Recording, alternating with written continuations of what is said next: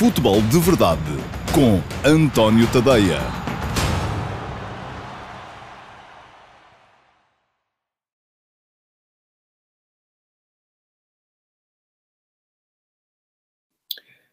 Olá, bom dia a todos. Eu sou António Tadeia. Este é o Futebol de Verdade de segunda-feira, dia 12 de outubro de 2020. Uh, edição um, grandemente dedicada àquilo que foi ontem o França-Portugal, uh, jogo da terceira jornada do grupo de Portugal na Liga das Nações, uh, e do qual Portugal saiu um, vivo, não é? Pelo menos isso pode dizer-se. Enfim, mesmo que perdesse, não sairia, não sairia morto, mas saiu vivo e com boas uh, perspectivas de um, ter alta muito em breve, porque uh, o empate deixa Portugal enfim, com a vantagem de receber a França em casa. Um, para já vai ter também um jogo fundamental na próxima quarta-feira uh, em Alvalade contra a Suécia, no qual uma vitória é absolutamente uh, imprescindível. A Suécia vai precisar daquele jogo também, porque já começa a haver uh, a corda a apertar à volta do pescoço, a imaginar que está encaminhada para descer de divisão nesta Liga das Nações, passar para uh, o segundo escalão, uh, e provavelmente é isso que lhe vai acontecer, enquanto que Portugal precisa mesmo de ganhar para não só manter a, a, pressão em cima da França, Portugal neste momento tem vantagem na diferença de golos sobre a França, já empatou no terreno do adversário, vai receber esse grande adversário na luta pela qualificação em solo português, uh, mantendo esta diferença de golos vantajosa, bastará então um empate uh, nesse jogo contra a França, que não é na última jornada, é na penúltima, depois na última jornada Portugal terá um jogo muito, muito complicado, uh, provavelmente em Zagreb contra a Croácia, e atenção que a Croácia, apesar de ter perdido os dois primeiros jogos na, nesta Liga das Nações, está ainda perfeitamente em condições de poder lutar pelo apuramento. A Croácia ontem ganhou a Suécia. Se conseguir ganhar os dois jogos em casa contra a França e Portugal, faz nove pontos. Se conseguir fazer aquilo que Portugal e França fizeram em Estocolmo, que é ganhar também, faz 12. E uh, já está a ver que uh, tanto Portugal como a França, neste momento, assumindo que perderiam então esse jogo na, na, na Croácia, uh, já só poderiam fazer, se ganhassem, o, aquela delas que ganhasse o jogo uh, entre elas em Portugal, já só uh, poderia chegar ao final com 18, 15, 12 pontos também, 13 pontos, assim é que é, 13 pontos. Quem ganhasse. Ora, quem perdesse ou se empatassem, a Croácia ainda podia estar a celebrar o apuramento. Portanto, não vamos tirar a Croácia do, eh, do lote de equipas que estão a lutar, o que até é bom para Portugal, porque se a Croácia entrar no jogo contra a França a pensar que ainda se pode qualificar, vai com certeza fazer tudo para tirar pontos à França, e isso para Portugal é bom. Até o melhor que podia acontecer ali, digo eu, era um empatezito, uh, que Portugal depois, uh, se ganhasse a Suécia, entrava na, na, na última ronda de jogos, uh, com, uh, sabendo que ganhando à França automaticamente estaria apurado e empatando precisaria apenas de empatar então na Croácia na última jornada. Uh, Perguntava-me aqui o Paulo Neves o que é que eu penso das primeiras páginas dos jornais desportivos de hoje. Um, eu acho que é, é, com certeza uma alusão ao Giro de Itália e à, e à vitória de um ciclista português na, na etapa de ontem. Uh, olha, oh Paulo, não penso nada, francamente. Uh, eu acho que as coisas. Eu, eu, eu uh, acho que estamos a chegar a um. Pronto, pensa alguma coisa, e vou dizer o que é que penso. Estamos a chegar a um ponto em que estas coisas já são medalhas e não têm que ser. eu sempre achei que as primeiras páginas dos jornais, e enquanto tive alguma responsabilidade nisso, tentei fazer assim, têm que refletir a importância dos acontecimentos e, tem e a importância também tem a ver com a modalidade e com o número de pessoas que seguem essa modalidade. Um, portanto, se quer que lhe diga, eu acho que o Giro de Itália, apesar de termos um ciclista português uh, com a camisola rosa há uma série de dias, mas é uma coisa que tem passado muito ao lado da maior parte das pessoas em Portugal. E você diz-me assim, ah, mas passa ao lado porque os jornais uh, não, uh, não refletem. E eu digo-lhe que não, que não é bem assim. Passo ao lado porque não é uma coisa a que as televisões uh, deem muita importância hoje em dia. Cada vez menos são os jornais que marcam a atualidade e aprecio, enfim, achei, achei graça à, à iniciativa do Jornal da Bola, que fez primeira página partilhada entre a vitória do no, na etapa do Giro de Itália e o jogo da Seleção Nacional ontem em França, mas com o devido respeito, se quer saber a minha opinião, acho que num dia em que jogam campeão do mundo e campeão da Europa, num jogo oficial de seleções de futebol, um, a não ser que houvesse um português a ganhar o Giro de Itália, não era uma etapa, era ganhar o Giro de Itália, um, acho que a, a, balança penderia, na minha opinião, sempre para o lado da, do jogo da seleção de futebol. É a minha opinião, enfim, eu não, não tenho que fazer lei relativamente a estas coisas, eu não faço lei sequer em relação àquilo que, que ainda assim vou, uh, vou comentando. Um, e a propósito disso, também gostava de partilhar convosco uh, um ou dois estados de alma relativamente àquilo que se passou ontem. Já estou, conforme sabem, eu cada vez que faço um, os comentários no jogo de futebol na, na, em direto na televisão, uh, já sei que, enfim, se a seguir passo nas redes sociais é uh, um festival de bater no ceguinho, sendo que o ceguinho sou eu, que não percebo nada daquilo que estou a dizer, e ontem não foi, não, foi, uh, não foi exceção, como é evidente, não é? Uh, agora, o que eu gostava de assinalar aqui é que um dos temas mais fraturantes da, do comentário ao jogo de ontem, que fiz com todo o gosto ao lado do, do Alexandre Albuquerque, foi se nós dizíamos Félix ou Félix excelente, não é? Eu acho extraordinário um país que não tem mais nada com que se preocupar. Epá, é fantástico, acho ótimo, não é? Eu, eu, por acaso, vou partilhar convosco uma coisa. Houve um jogo, acho que foi na Lituânia, em que as indicações que nós recebemos, na altura eu estava com o Manuel Fernandes Silva, foi que uh, a posição oficial da RTP uh, eh, seria dizer Félix.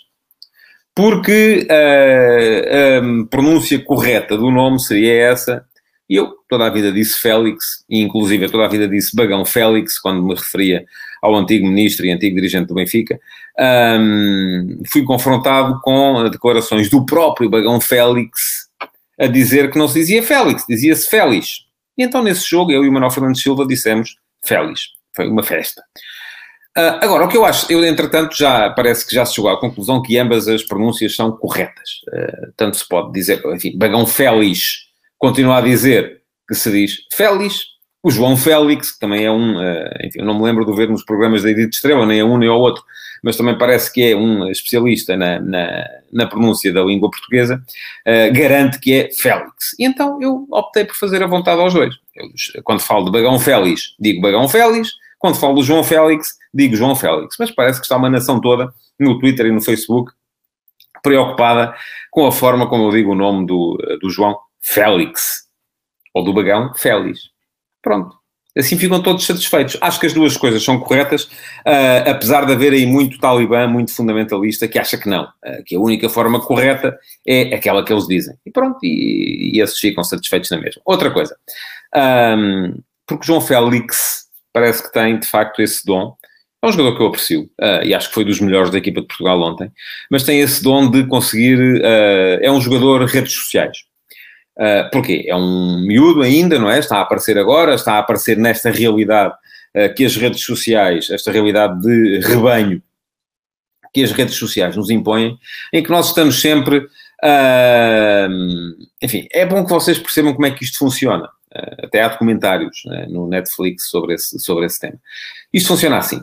Vocês vão colocando gosto numa publicação e não colocam noutra. E a partir do momento em que colocam gosto numa publicação e não colocam noutra, por isso é que eu estou sempre a pedir para vocês colocarem gosto no futebol de verdade.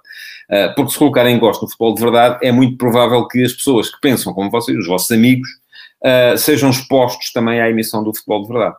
Um, e sempre que vocês colocam gosto numa publicação, o Facebook tem uma coisa que se chama algoritmo, e quem diz o Facebook diz, o Twitter funciona menos assim, mas diz também o uh, Instagram, começa a mostrar-vos mais publicações aparentadas com aquela. E isto gera uh, nos uh, consumidores de redes sociais, que somos todos nós, o tal efeito manada em que nós achamos, e, e, como vemos cada vez mais publicações de acordo com os nossos pontos de vista, e achamos que somos todos os donos da verdade. Eu não tenho nada dessa mania, vou ali fazer os comentários dos jogos da seleção para dar o meu ponto de vista das coisas, não acho nada que ele seja exclusivo, e ontem, já disse aqui, porque o João Félix é um, uh, é um jogador do, da era das redes sociais e consegue polarizar uh, ao máximo as coisas. Uh, e ontem eu achei piada, por acaso, um, porque fui insultado do pior, porque estava a dizer mal do João Félix e, ao mesmo tempo, também fui insultado do pior porque estava a dizer bem do João Félix. Portanto, já estão a ver. Uh, porquê? Porque as pessoas estão habituadas à sua própria bolha. Só uh, reconhecem aquilo que está dentro da sua própria bolha e a partir do momento em que há alguma coisa que está fora dessa bolha, vai de insulto. Eu não me chateia nada que discordem de mim e que apareçam uh, nas minhas redes sociais a discordar de mim. Já me chateiam um bocadinho quando me chamam nomes. Isso não, é uma coisa que não, não gosto. Pronto, já estou como, o Almirante Mendes Azevedo. É uma coisa que me chateia. É, enfim, uh, e não devia chatear-me, mas chateia-me um bocadinho. Aliás, esta polarização também está um bocadinho, e eu quero entrar no futebol muito rapidamente, mas quando puxam por aqui é um tema que eu gosto particularmente de falar e por isso uh, acabo por, por, por falar demais. Uh, esta polarização um, também se reflete um bocadinho em, em, outros dois grupos, que são aqueles que gostam da seleção e aqueles que acham que a seleção é uma verdadeira trampa. O que é que acontece? Estão lembrados do início do jogo? Há aquele lance do uh, Rubem Dias uh, sobre o uh, Olivier Giroud. Uh, Rubem Dias dá com o cotovelo na nuca do Giroud, faz sangue. O árbitro mostra logo o cartão amarelo. Eu, numa primeira imagem, não me tinha percebido um, daquilo que era, que, que tinha sido a, a, pancada do Rubem Dias no Giroud. Um, achei que o árbitro estava a mostrar o amarelo ali para segurar o jogo. Depois de ver o lance, acho que disse que o amarelo se justificava perfeitamente e até se calhar se não fosse tão cedo no jogo, até podia ter um cartão de outra cor, porque foi uma entrada uh, mesmo para intimidar. Um, e imediatamente as duas bolhas se soltaram. Uns a dizer, ah, estás sempre a destruir a seleção, pá, não tens vergonha, pá, se fosse um gajo da França tu não dizias isso e tal, e com outros impropérios pela frente. E, do outro lado, o grupo dos que uh, uh, não gostam da seleção, dizer assim, então não se está mesmo a ver que isso tinha que ser expulsão, pá. pronto, estão a ver, não é? E com os mesmos impropérios. E, entretanto, continuamos nisto. Bom, vamos falar de futebol. Uh, porque é para isto que o, que o programa serve e já, já, já enchi aqui um bocadinho de chouriço com, com, com, coisas que se calhar não vos interessam tanto quanto isso, mas que a mim me interessam. Bom, um, eu acho que Portugal jogou bem ontem contra, contra a França. Uh, gostei da forma como Portugal entrou no jogo. É verdade que o, uh, o plano de jogo de Portugal era, sobretudo, impedir a França de jogar. E eu percebo isso, porque depois daquilo que nós vimos uh, no Espanha-Portugal, sobretudo naqueles primeiros 20, 25 minutos, em que Portugal uh, soltou uh, os seus jogadores mais criativos, deixou-os andar ali um bocadinho à vontade, não é? E isto acaba por, por, gerar uma desorganização tremenda que a Espanha aproveitou, e eu expliquei isso aqui no Futebol de Verdade, quinta-feira passada. Um, acabou por gerar uma desorganização que a Espanha aproveitou para mandar um jogo. Ora, isto tem tudo a ver muito simplesmente com uma questão que é o posicionamento de Ronaldo. É? Se Ronaldo joga a partir da esquerda, mas com liberdade para eh, percorrer todo o campo, e se não houver as devidas compensações por parte dos jogadores que estão com ele na frente, aquilo que vai acontecer é que sempre que Portugal perde a bola, Portugal aparece desorganizado. E esta desorganização, no momento da perda, acaba por permitir que o adversário ultrapasse imediatamente, com facilidade, aquela primeira linha de pressão e assim instale à vontadinha também no meio campo de Portugal. Foi isso que a França fez, até Fernando Santos corrigir. E como é que Fernando Santos corrigiu? Encostou o Renato Sanches à esquerda, trocou o 4, do 4-3-3 por um 4-1-4-1, um, inicialmente por um 4-4-2, depois na segunda parte com a saída do André Silva e a entrada do uh, William uh, num 4-1-4-1 que segurou completamente a Espanha e acabou por permitir que Portugal se soltasse em alguns ataques rápidos para chegar à frente e uh, criar as melhores ocasiões de gol dessa partida. Ora, ontem, olhando para a forma como Portugal entrou, os primeiros 4, 5 minutos, parecia que íamos ter a repetição uh, deste, deste, desta organização, uh, porque Ronaldo começou na esquerda, o João Félix começou no meio como um, ponta de lança mais móvel, um, Pergunta-me o Luís Medeiros se o 11 inicial me surpreendeu. Não, não me surpreendeu. Eu, eh, aliás, tinha dito que a única dúvida era se jogava o João Félix ou se jogava o Jota. Enfim, surpreendeu um bocadinho a entrada do, do Nelson Semedo, posso dizer, uh, porque estava à espera que fosse João Cancelo, mas também foi porque estava pouco atento uh, a um pormenor, que foi o facto do João Cancelo ter feito os 90 minutos no jogo contra a Espanha, uh, e, uh, e de facto faz sentido, porque o Nelson Semedo até já estava a jogar no Wolverhampton, e o João Cancelo tem estado lesionado. Portanto, acho que, não, não me surpreendeu o 11. Mas estava a dizer que depois desse início, um, Portugal mudou. Aí aos 3, 4 minutos, o Ronaldo foi para, para a posição de ponta de lança e o João Félix encostou ao lado esquerdo. E qual era a principal preocupação? E isto estava no plano de jogo, seguramente. A França joga em 4-4-2 Losango. Joga com os quatro médios. Uh, ontem, os quatro que jogaram ontem, N'Golo Kanté, uh, depois uh, Rabiot, Pogba e uh, Griezmann, Griezmann a funcionar quase como, uh, ou muito como terceiro avançado, mas enfim, também como 10 neste esquema de quatro médios, uh, mas todos muito interiores. E quem explora os corredores laterais são os dois laterais. ontem o Pavard e o Lucas Hernandez. Ora, qual era a grande preocupação do Bernardo Silva e do João Félix? Era impedir que os laterais uh, da França criassem desequilíbrios. Porque se tivéssemos Ronaldo a jogar ali pela esquerda, seguramente isso ia acontecer, porque Ronaldo, um, enfim, não o queremos amarrar à esquerda, é mau para a seleção de Portugal que o Ronaldo fica amarrado à esquerda, não é jogador de drible, vai à linha e cruza, não, é jogador para finalizar. E sempre que ele vai para o meio, porque geralmente não se finaliza da linha lateral, finaliza-se do meio, sempre que ele vai para o meio, a equipa fica desequilibrada. Ora, o que é que acontece com ele ao meio? Esse desequilíbrio deixa de existir, sobretudo porque o Bernardo e o João Félix um, trabalharam bem, e trabalharam bem muito do ponto de vista defensivo. Não houve desequilíbrios causados pelos laterais. Depois, um, notável também o trabalho durante a primeira parte dos jogadores de meio campo. Uh, gostei muito dos três médios na primeira parte. Um, Pergunta-me o Sérgio Mois, dois médios com as mesmas características. Não era melhor o Moutinho? Ó oh, oh, Sérgio, não tem nada as mesmas características. Assim, de repente, a única coisa que eu vejo um, de comum entre o Danilo e o William é a cor da pele. Não vejo assim muito mais do que isso. Um, enfim, são os dois fortes fisicamente também, uh, outras uh, duas, mas de resto são jogadores muito diferentes. Um, ali era preciso gente com capacidade, e o Motinho também tem essa capacidade de marcação, mas não tinha a mesma agilidade com bola que tem o William. Uh, da mesma forma que o William depois não tinha a mesma capacidade defensiva para jogar atrás que tem o Danilo.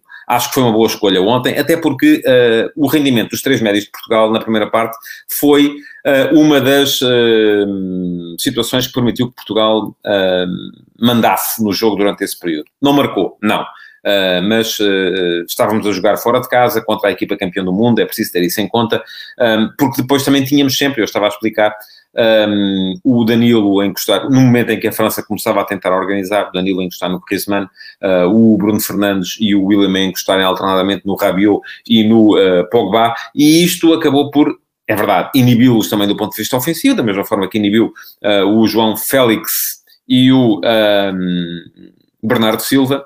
Eu vou deixar de dizer Félix, estava a brincar, mas também já, já, já deixou de ter piada. Um, mas uh, ao mesmo tempo inibiu-os do ponto de vista ofensivo. Sim, é verdade. Ora, isto deu uma primeira parte de grande equilíbrio e depois outra coisa que as pessoas tendem a não entender. Uh, quando eu, a partir dos 30 minutos, uh, comecei a perceber que a seleção estava a começar a perder ali algum fulgor, e as pessoas geralmente dizem assim: é pá, mas isto é futebol, não é atletismo. Até houve um comentário ao qual eu achei piada, que na segunda parte vão entrar o Gêmeos Castro e o Carlos Lopes, porque o comentador da RTP acha que. Um, eh, que é preciso é ter gente com resistência. Não, mas isto não é. Isto, jogar um jogo destes não é como jogarem vocês com os amigos lá em casa, em que é preciso é dar uns toques e a malta depois mete a mão na anca quando a equipa adversária vai para o ataque e fica lá plantada à espera que a bola lá volte outra vez. Não é assim que funciona. Uh, aqui, uma, um, um, um grãozinho de fadiga é o suficiente para afetar duas coisas: a rapidez de reação e a rapidez de reação quando se aposta no jogo, sobretudo baseado em duelos, como era o, o facto, é, é aquilo que Portugal estava a fazer ontem, é fundamental para que não se chegue meio segundo atrasado. E se chega meio segundo atrasado, já foste, acabou, não há hipótese. E é fundamental a concentração. E a concentração também se perde com a fadiga. Vocês, quando estão cansados, hão de reparar começam a esquecer-se das coisas, não é? Uh, deixam as chaves, uh, nunca vos aconteceu irem pôr as chaves no frigorífico? A mim já é preciso a pessoa estar um bocadinho mais cansada, mas acontece. Porquê? Porque a concentração já não é a mesma coisa. Uh, e isso é que começou a notar-se uh, na, uh, no final da primeira parte e agravou-se na segunda parte, até porque a Espanha, perdão, a França mudou alguns posicionamentos. o Griezmann deve ter ouvido das boas do uh, Didier Deschamps ao intervalo, porque começou a aparecer muito mais móvel, muito mais a ir à procura do espaço, nas faixas laterais, a vir atrás, um, ehm, não ficar ali apenas uh, a dar-se à marcação, uh, e isso acabou por influenciar muito o jogo, e a França também meteu um bocadinho mais de agressividade. Ora, isto chama a atenção para um pormenor Uh, que tem a ver com uh, o formato desta, desta Liga das Nações, sobretudo neste contexto pandémico. O que é que se passa? Não houve jogos na altura em que devia haver e agora temos três jogos por semana. Tivemos este mês, Portugal jogou com a Espanha na quarta-feira, joga com, jogou com a França no domingo e vai jogar com a Suécia na quarta-feira. Portanto, em oito dias são três jogos. Uh, e em novembro vai ser igual. embora um dos jogos seja um jogo particular de, de menos uh, uh, carga competitiva e, e, isso, de certa forma, desagrava um pouco a situação. Ora, o que é que acontece? Acontece que todas as seleções estão a fazer isto, estão a, a rodar, a mudar toda a gente. Portugal ontem, apesar de tudo, repetiu mais gente daqueles que jogaram pelo menos 45 minutos no jogo contra a Espanha. Uh, e eu hoje escrevi sobre isso. Quem quiser ler o último passo está no antoniotadeia.com. Um, houve, já não, não vou dizer aqui o número de corpo, porque se calhar vou me enganar, mas acho que foram seis jogadores de Portugal que tinham feito pelo menos 45 minutos que ontem foram titulares. E isso uh, naturalmente pesa. E vai pesar também, se calhar, na próxima quarta-feira no jogo contra a Suécia. Uh, provavelmente o Fernando Santos vai ter que rodar outra vez porque senão o jogo é mais fácil, é verdade, mas corremos o risco de a coisa correr mal. Agora, Segunda parte, já vi aí gente a dizer que.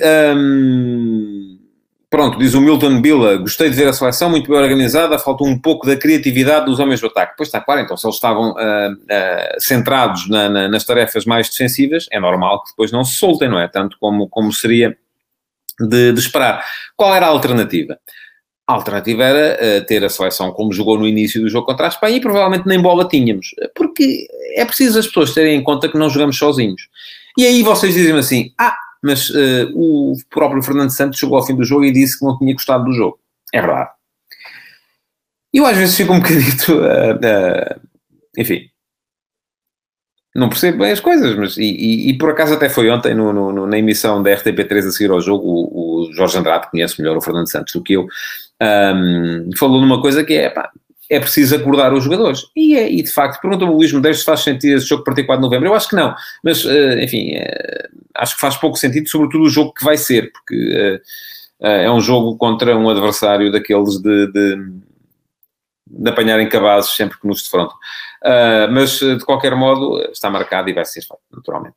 Ora bem, eh, eu acho que o Fernando Santos manifestou aquele desagrado precisamente para acordar a equipa e dizer alto lá, vocês empataram fora com a equipa campeã do mundo, até mandaram a metade do jogo, mas eh, não fiquem a achar que isto está tudo ganho, porque agora é preciso ganhar o jogo de quarta-feira. E, portanto, deixa-me lá dizer aqui aos meninos que uh, têm que melhorar. E têm, porque têm que produzir do ponto de vista ofensivo.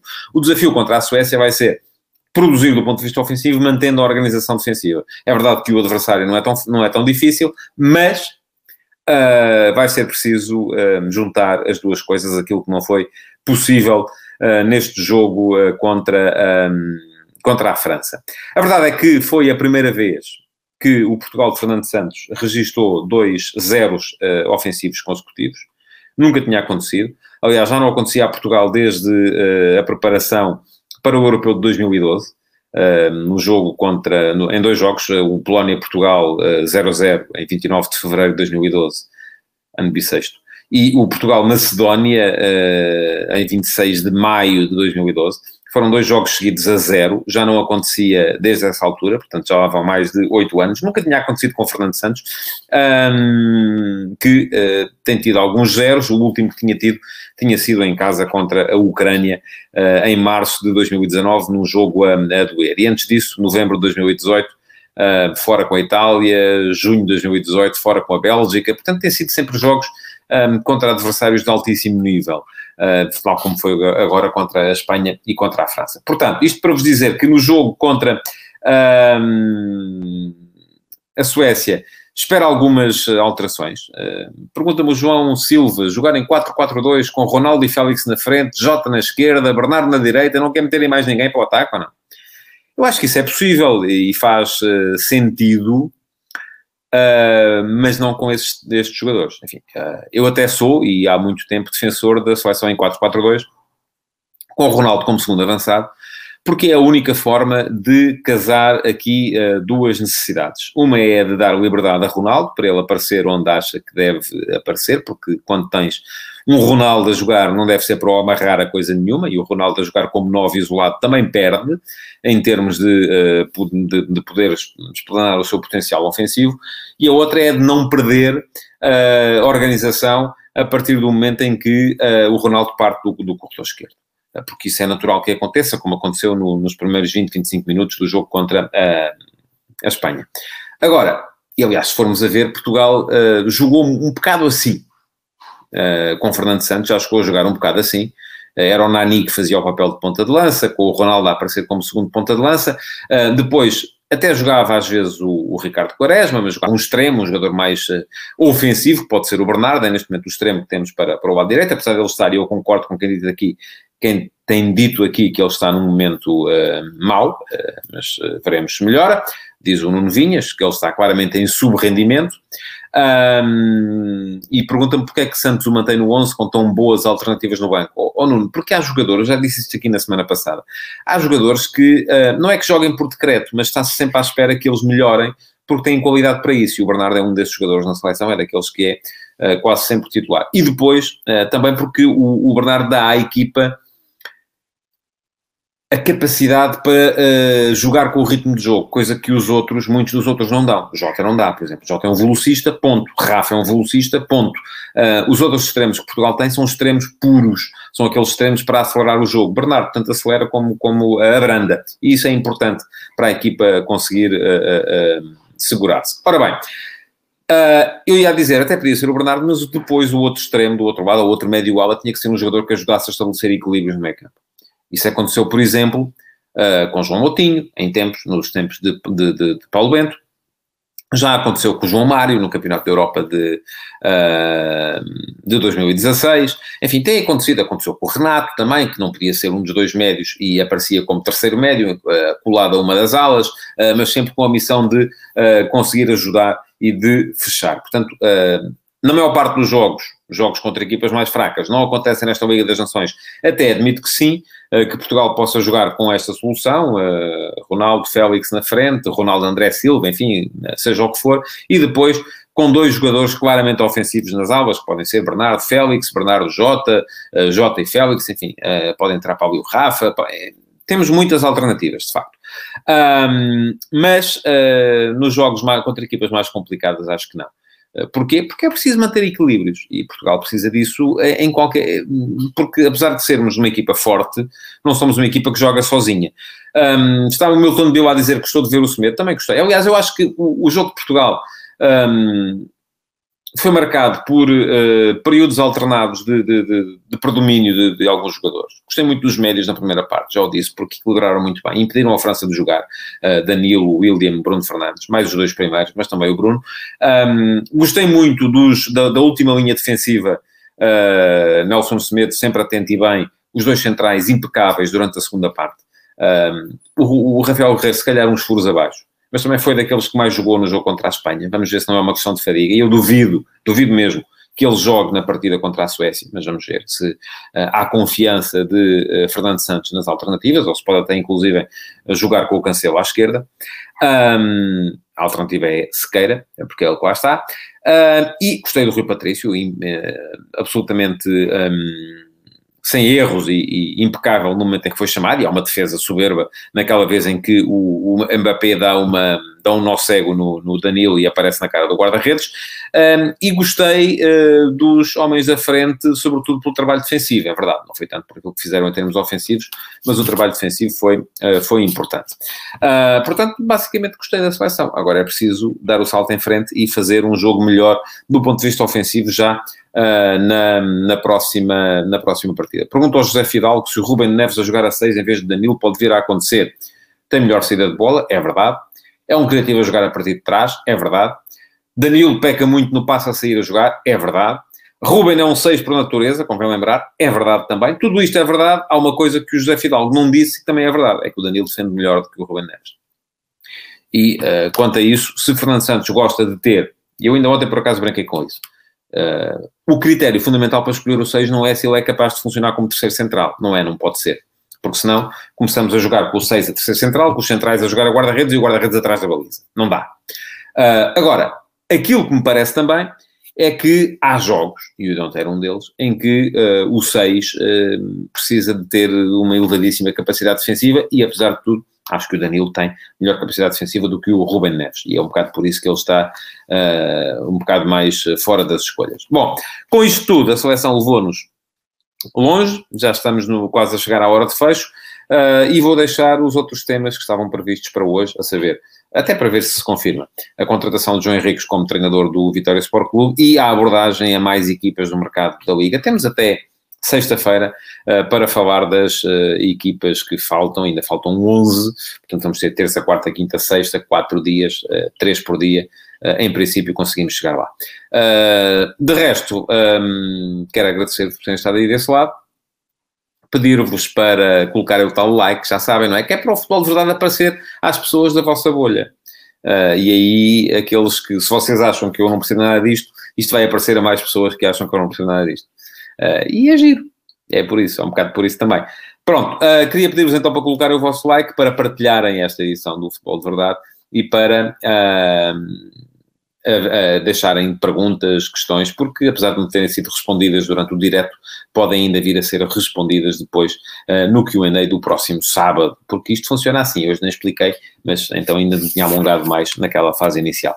Muito obrigado então por ter estado aí, até amanhã, é mais um Futebol de Verdade. Futebol de Verdade, em direto de segunda a sexta-feira, às 12h30